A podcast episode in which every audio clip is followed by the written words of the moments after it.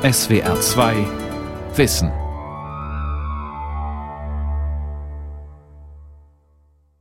Mit der SWR 2 Aula und dem Thema Schule anders denken zur Aktualität der Reformpädagogik am Mikrofon Ralf Kaspari.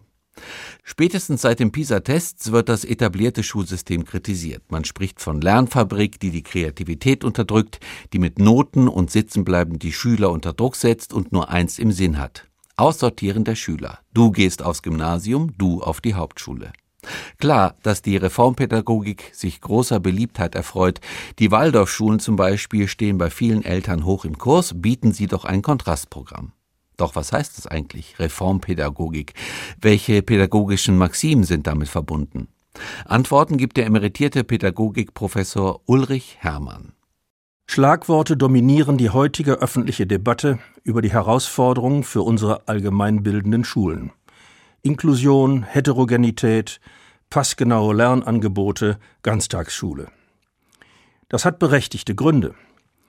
Aber die Debatten, auch unter Fachleuten, leiden unter einem gravierenden Mangel, nämlich Unkenntnis des großen Fundus an reformpädagogischer Erfahrung seit über 100 Jahren. Die Reformpädagogik hat damals wie heute auf einige der aktuellen Herausforderungen erprobte Lösungsangebote gemacht, insbesondere hinsichtlich Heterogenität und passgenauer Lernangebote, hinsichtlich erweiterter Bildungsangebote im beruflichen Lernen, der Rhythmisierung des Ganztagsbetriebs und anderes mehr. Ein Grund, sich dieser Reformpädagogik wieder zuzuwenden und ihren bleibenden Ertrag für Schule und Unterricht heute zu vergegenwärtigen. Reformpädagogik, neue Erziehung, New Education, Education Nouvelle ist die Sammelbezeichnung für eine internationale, insbesondere europäische Reformbewegung, die in Deutschland als pädagogische Bewegung vom ausgehenden 19. Jahrhundert zunächst bis zum Ende der Weimarer Republik reichte. Sie war keineswegs auf Schul- und Unterricht begrenzt, sondern reformierte auch die Jugendfürsorge und die Sozialpädagogik und brachte die moderne Volkshochschule hervor.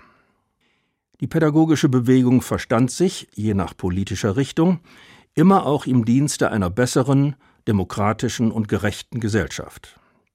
Seit ihren Anfängen ist sie daher Gegenstand kritischer Rückfragen gewesen. Welches Menschenbild hat sie? Sind ihre gesellschaftsreformerischen Ziele nicht überzogen? Wie verhalten sich Ansprüche und Erwartungen, Wirklichkeit und Wirksamkeit? Es gibt heute keine Kita und keine Grundschulpraxis, keine progressiven Schul- und Unterrichtsentwicklungen in allen Schularten, die nicht von reformpädagogischen Prinzipien und bewährten Erfahrungen bestimmt wären. Oftmals sind sie sich dessen gar nicht bewusst, wenn sie nicht erklärtermaßen als Waldorf, Jena-Plan, Peter Petersen, Montessori oder Marchtaler Planschulen auftreten. In Deutschland hat sich vor 30 Jahren ein Verbund reformpädagogisch orientierter Schulen gegründet und sich den treffenden Namen Blick über den Zaun gegeben. Heute nehmen etwa 130 Schulen an den selbstorganisierten Programmen der wechselseitigen Besuche, der pädagogischen Werkstätten und Kongresse teil, inzwischen auch unter Beteiligung von ihren Schülerinnen und Schülern. Reformpädagogik also vergessen und doch präsent? Der Rückblick auf die Geschichte von Reformpädagogik beginnt, das mag überraschen, nicht mit dem ausgehenden 19. Jahrhundert. Damals wurde zwar im Zuge von Sozialkritik und kultureller Modernisierung, wie den Lebensreformbewegungen und besonders der Jugendbewegung, Schule und Unterricht neu gedacht. Wir müssen aber noch einmal 100 Jahre weiter zurück ins ausgehende 18. Jahrhundert gehen, um die erste moderne Reformpädagogik aufzufinden. Es war die Pädagogengruppe um den berühmten Kinderbuchautor Joachim Heinrich Campe, Philanthropen, Menschenfreunde nannten sie sich, die für eine Abwendung von den konventionellen Praktiken des Gängelns und Strafens, des stupiden Memorierens und eintönigen Übens eintraten.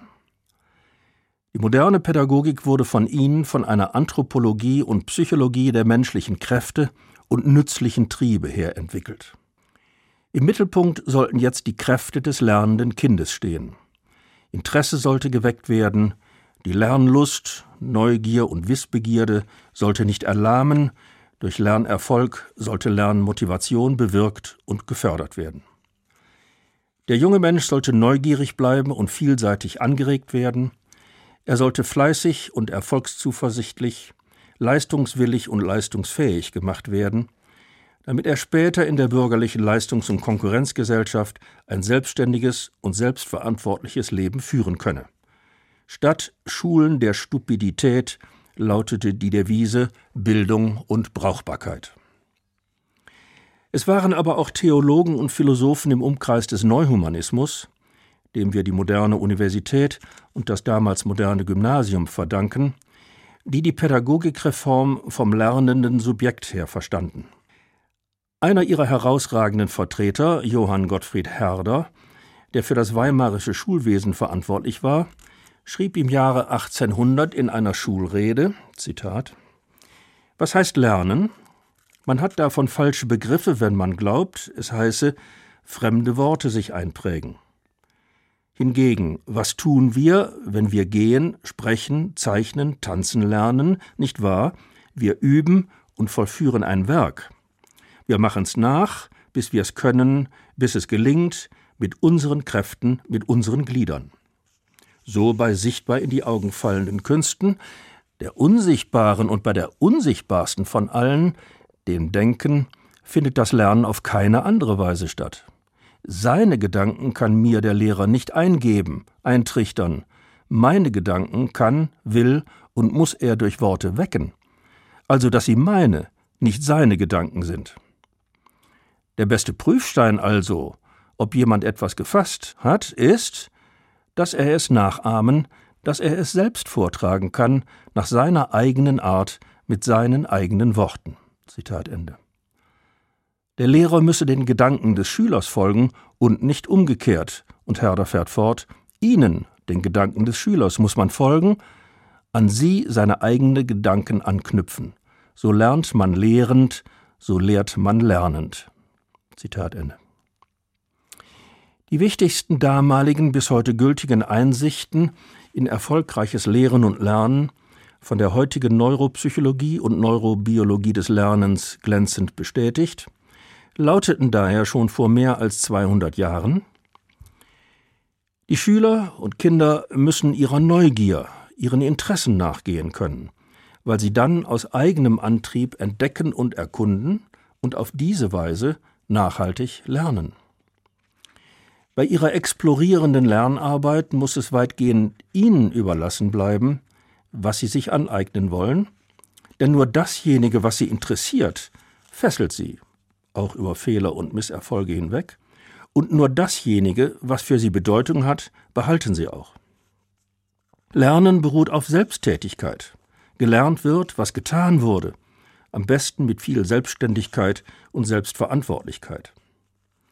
Es muss als Lernarbeitsanreiz eine echte Aufgabe, eine interessenweckende Herausforderung bestehen, die, und das ist wichtig, bewältigbar ist und subjektiv Sinn macht. Anforderungen müssen individuell zugemessen werden. Unterforderung bewirkt Lernverdruss durch Langeweile, Überforderung mindert Lernfähigkeit durch Stress oder bewirkt durch fortgesetzte Misserfolge Lernunwilligkeit. Es dürfen keine Entmutigungen eintreten bei einem Versuch, etwas zu bewältigen bzw. ein Problem zu lösen, auch wenn der Versuch misslingen mag. Jeder Versuch sollte von positiven Gefühlen der Erfolgszuversicht begleitet sein. Und schließlich, es muss viel wiederholt und geübt werden für Sicherheit und Erfolgsgewissheit. Übung macht den Meister, heißt es bekanntlich, nicht Intelligenz. Daran hätte die Reformpädagogik 100 Jahre später, um 1900, wieder anknüpfen können. Aber die Erinnerung und Überlieferung war spärlich. Die Impulse für Schul- und Unterrichtsreform jedoch waren für die neue pädagogische Bewegung um 1900 ganz ähnlich. An die Stelle der Herrschaft des Lehrplans sollte die Orientierung an den Fragen, Bedürfnissen und Interessen der Schüler treten. Die Dominanz rezeptiver Lernformen wurde ersetzt durch ein Konzept des Lernens, das wir nun schon kennen, nämlich Lernen als eine aktive, kreative, Selbsttätigkeit fördernde Tätigkeit. Die neue Schule sollte das Modell sein eines partnerschaftlichen Zusammenlebens von Lehrern und Schülern in einer Lebensgemeinschaftsschule. Erziehung und Bildung des ganzen Menschen gilt allen seinen intellektuellen, physischen, sozialen und emotionalen Bedürfnissen, Fähigkeiten und Möglichkeiten. Die reformpädagogische Schule ist ein Lebens- und Erlebnis, ein Erfahrungs- und Arbeitsraum. Sie muss sich nicht dem Leben öffnen, weil sie selbst Leben erfahrbar macht in der Vielfalt der schulischen Möglichkeiten, der Selbsterfahrung, Selbstentwicklung und Selbstfindung der Schülerinnen und Schüler. Dies geschieht in einem ästhetisch und intellektuell anregenden Erfahrungs- und Lernmilieu, in fächerübergreifenden Lernbereichen und Unterrichtsprojekten, durch die Mitbestimmung des Schülers bei der Wahl von Lernaktivitäten, durch Selbstbildungsmittel für individuelle bzw. Partner- oder Gruppenarbeit, durch Bildung von Lerngruppen nach gemeinsamen Interessen und Arbeitsvorhaben, was Jahrgangsmischung ebenso erlaubt wie die Bildung von Förder- und Begabungsgruppen und vor allem auch soziales Lernen einschließt. Wie konnten diese Prinzipien nun umgesetzt werden? In den herkömmlichen Schulen, insbesondere in den Großstädten, war das nicht möglich, ganz abgesehen davon, dass keine dafür ausgebildeten Lehrkräfte vorhanden gewesen wären. Gegen diese strukturellen Behinderungen kämpfte in Sonderheit der Sozialdemokratische Bund entschiedener Schulreformer. Lokale Besonderheiten wie in Hamburg mit einer reformorientierten Bürger- und Lehrerschaft ließen dort mehrere Reformschulen aufblühen, bis hinauf zum legendären Lichtwark-Gymnasium, bis die Nazis auch hier alle erreichten pädagogischen Errungenschaften, die der Altschüler Helmut Schmidt rühmte, beseitigte. Es kann nicht überraschen, dass zunächst nur Versuchs- oder Modellschulen, in der Regel in freier Trägerschaft, diese reformpädagogischen Grundsätze umsetzen konnten. Hervorgehoben sei die 1910 mit dem Lehrplan der Oberrealschule gegründete Odenwaldschule in Heppenheim an der Bergstraße, die als Tatort sexualisierter Gewalt im Jahre 2015 ein unrühmliches Ende fand. Hier wurde seit 1913 ein von einem Schüler und einem Lehrer entwickeltes Lehr-Lernsystem etabliert, das auf viele der eingangs gestellten heutigen Fragen und nicht nur auf sie eine überraschend aktuelle Antwort gab. Das Kurssystem. Zitat Aktivität, eigene Initiative des Schülers, das war der Leitgedanke. Darum individuelle Differenzierung des Studienganges, darum die Möglichkeit der Kurswahl, darum Beseitigung der Mosaikgestalt des üblichen Stundenplans, der zehn und mehr Fächer, in löffelweisen Gaben von je 40 Minuten bunt und willkürlich miteinander wechseln lässt. Konzentration der Arbeitskraft auf nur zwei Hauptgegenstände während einer vierwöchigen Periode, das war der Weg, den wir wählten. Dem einzelnen Schüler war die Gelegenheit gegeben, innerhalb des einheitlichen Schulganzen sich verschiedene Ausbildungswege zu wählen. Der humanistische Typ hatte Platz neben dem realistischen und dem realgymnasialen. Es konnte beliebig Englisch oder Französisch als erste Fremdsprache gewählt werden, und zwar je nach sprachlicher Begabung in einem früheren oder späteren Zeitpunkt. Aber auch ganz abweichende Wege waren denkbar, etwa eine vorwiegend handwerkliche, vorwiegend musikalische oder künstlerische Ausbildung. Auch konnte der in einem Fach weniger erfolgreiche durch Wiederholung eines Kurses sein Ziel erreichen, ohne das pädagogisch und zeitökonomisch gleichermaßen verdammenswerte Sitzenbleiben des gewöhnlichen Klassensystems, durch das der Schüler auch in allen übrigen Fächern nutzlos zurückgehalten und gelangweilt wird. Zitat Ende. Bis zum Ende ihres Bestehens bot die Odenwaldschule zehn allgemeinbildende und berufliche Abschlüsse an. An diesem Betriebssystem wird deutlich, dass hier die neue Lehr-Lern-Organisation zugleich der Kern der Schulentwicklung geworden ist, und zwar von Anfang an in einem Schulsystem und schulstrukturpolitischen Sinn, der damals auch ausdrücklich hervorgehoben wurde. Diese Unterrichtsorganisation ist das Urbild der intern differenzierten Einheitsschule. Wir sagen heute Gemeinschaft oder Gesamtschule, das heißt, einer Schule, in der jeder Schüler in einer Schule auf seinem individuellen Weg seinen optimalen Abschluss erreichen kann. Zitat Denn eine Schule, welche nach dem System der frei wählbaren Kurse aufgebaut ist, vereinigt in sich nicht nur die Ausbildungswege dieser Schultypen, die genannt wurden, sondern auch unzählige andere. In einer derartigen Einheitsschule ist die Entscheidung für diesen oder jenen Bildungsweg nicht an bestimmte Termine und eng begrenzte Möglichkeiten gebunden. Es ist in ihr nie zu früh und nie zu spät für eine dem wahren Bedürfnis des Lernenden angepasste Wahl. Der Maßstab, nach welchem die eine oder die andere Ausbildungsart gewählt wird, ist weder der Ehrgeiz noch der Geldbeutel der Eltern, noch die subjektive Ansicht einzelner Lehrer, noch eine Intelligenzprüfung, sondern das lebendige, vom Erfolg berichtigte und vom sachlichen Rat geleitete Bedürfnis des Lernenden selbst, da dies ja die Kurswahl bestimmt. Ende des Zitats. Hieran kann abgelesen werden, was es konkret heißt, Schule neu denken. Wir hatten eingangs gefragt, ob reformpädagogische Konzepte ein bestimmtes Menschenbild vertreten, ob sie nicht überzogene gesellschaftspolitische Ziele mit schulpädagogischen bzw. erzieherischen Mitteln verfolgen wollen, wie sich Ansprüche und Erwartungen, Wirklichkeit und Wirksamkeit, das heißt Erfolg, zueinander verhalten. Darauf sind einige bündige Antworten möglich, die sich aus dem Verständnis der Eigentümlichkeit pädagogischer Praxis als solcher ergeben. Was heißt das genau?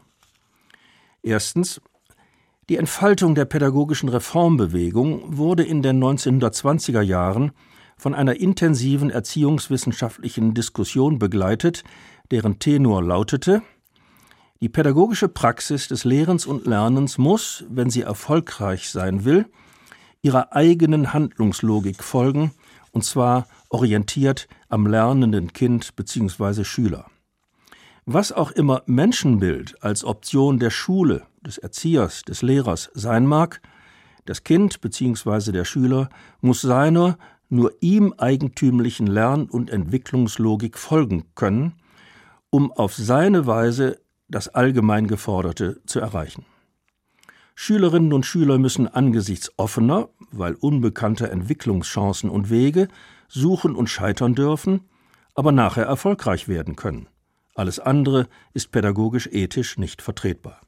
Die erste Antwort lautet also, es gibt keine passgenauen pädagogischen Angebote für Kinder und Schüler, die man irgendwo aus dem Regal ziehen kann, sondern die Schüler selbst sind der Maßstab, an dem pädagogische Angebote sich zu bewähren haben. Wer hat denn beim Schulversager versagt? Der Schüler oder die Schule? Oder vielleicht beide? Eine zweite Antwort. Es ist nicht verwunderlich, dass ein Schulsystem als Abbild einer Dreiklassengesellschaft des 19. Jahrhunderts aus der Sicht vor allem von Sozialdemokraten unter Legitimationszwang gesetzt wurde und wird. Bildungs- als Zugangsgerechtigkeit erfordert zwingend eine andere Schulsystemstruktur. Aber Schulpolitik kann Gesellschaftspolitik nicht ersetzen oder vorwegnehmen, und entschieden wird von Parteien in Parlamenten. Gleichwohl sollen sich Lehrer politisch engagieren und artikulieren. Schulkampf nannte man das in den 20er Jahren, denn das entspricht ihrem Berufsethos der Parteilichkeit für die Zukunft der ihnen anvertrauten Kinder und Heranwachsenden. Und eben deswegen genießen sie übrigens den besonderen Schutz des Beamtenstatus. Drittens. Erwartungen und Ansprüche, Wirklichkeit und Wirksamkeit stehen in einem unvermeidlichen Spannungsverhältnis, weil Erziehung und Bildung, Unterricht und Lernen als ein Geschehen zwischen Personen keine eins zu eins Prozesse des technischen Herstellens eines Produkts sind, etwa nach dem Schema Plan, Material, Montage, Produkt. Lehren und Lernen als Angebot und Nutzung erzeugt vielfache Ergebnisse, auch unerwartete, auch Misserfolge. Es hilft nichts.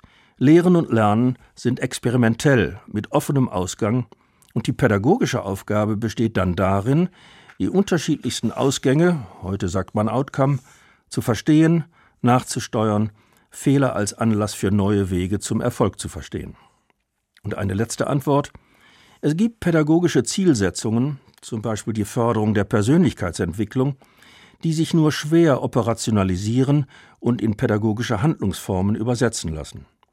Und es gibt pädagogische Verhältnisse, Stichwort Bindungen, Beziehungen, wo es allein auf die Person ankommt. Reformpädagogen haben früh erkannt, dass es diese Faktoren sind, die die erzieherische Arbeit begünstigen und die Rahmung für Schulerfolg darstellen.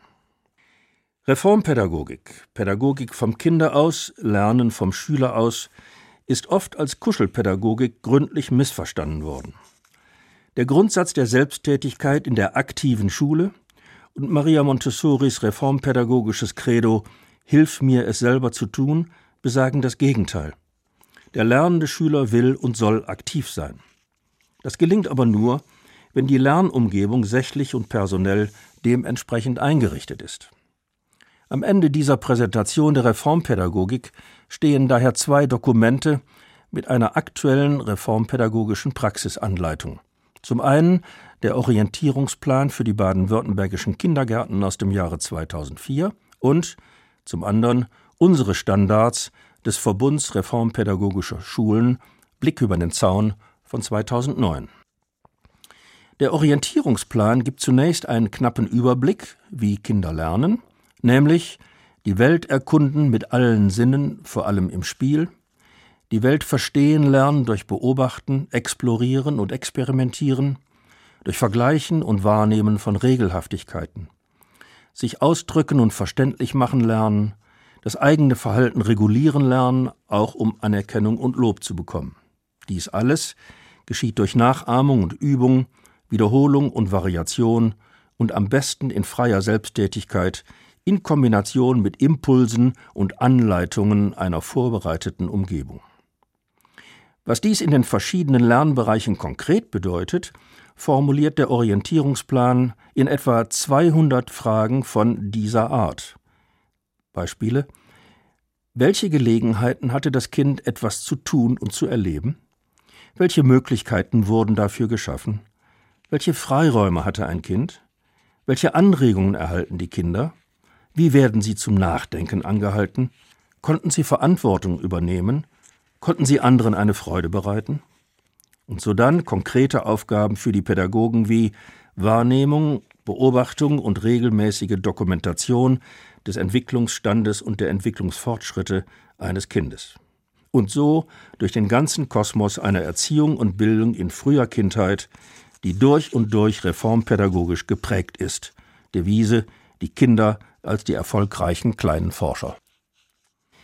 Was hier als das natürliche Lernen aufscheint, ist die Normalform des menschlichen Lernens.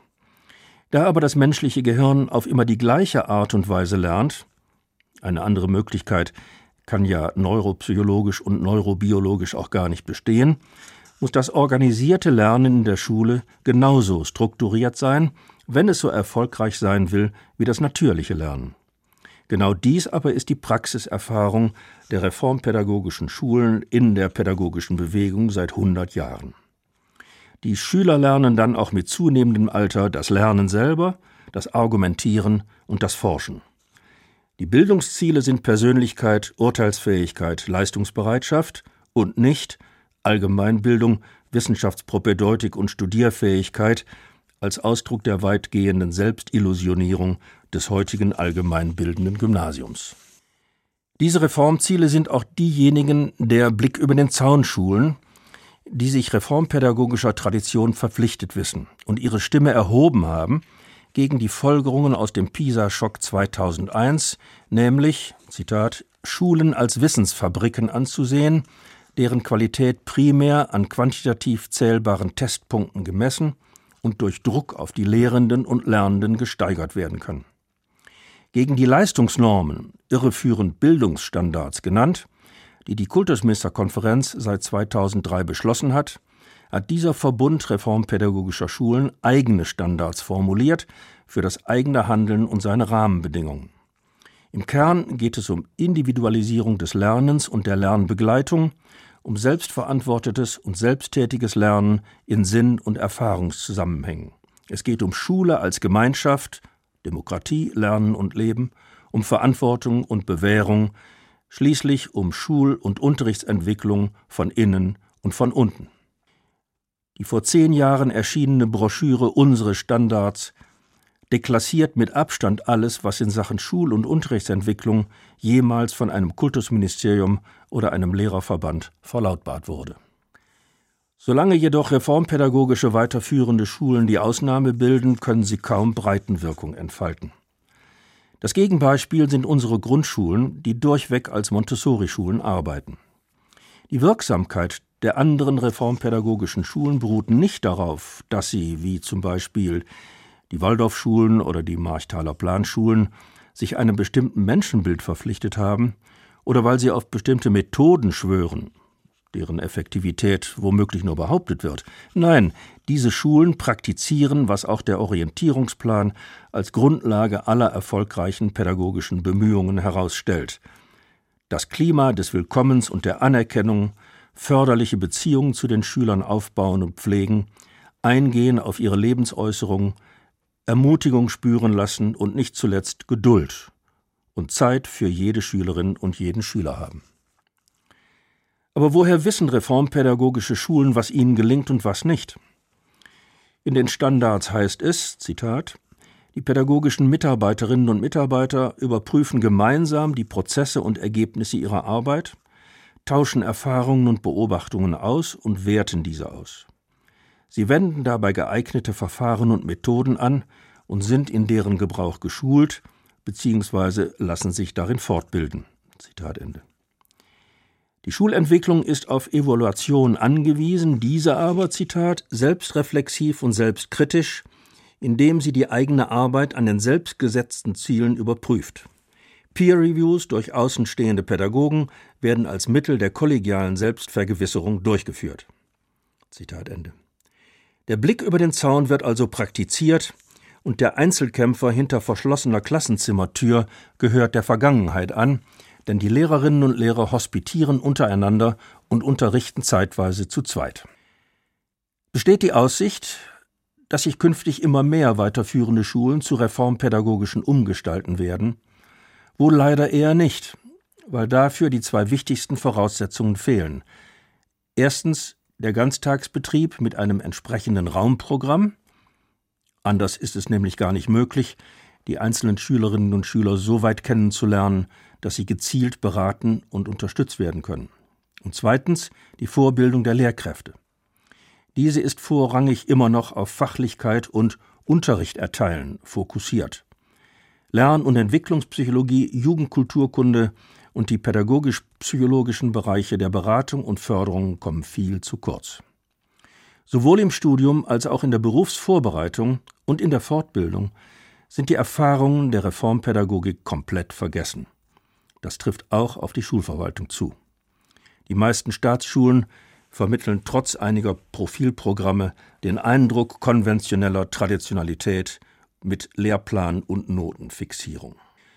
Schul-, Unterrichts- und Qualitätsentwicklungen von innen und von unten, das lehrt die Geschichte, müssen gewollt und gewagt, erwartet und gefördert werden. Nur so finden sie erfolgreich statt oder sie finden nicht statt. Staatsregierungen und Kommunen hatten vor mehr als 100 Jahren Reformschulen genehmigt, damit die staatlichen Regelschulen von ihnen lernen sollten. Danach sieht es auch nach 100 Jahren erfolgreicher reformpädagogischer Schulpraxis leider immer noch nicht aus. Das war die SWR2 Aula mit dem Thema Schule anders denken zur Aktualität der Reformpädagogik. Sie hörten einen Vortrag von und mit Ulrich Hermann. Sie können diese und alle anderen Sendungen wie immer nachlesen und nachhören. Infos dazu finden Sie auf unserer Homepage www.swr2.de-aula.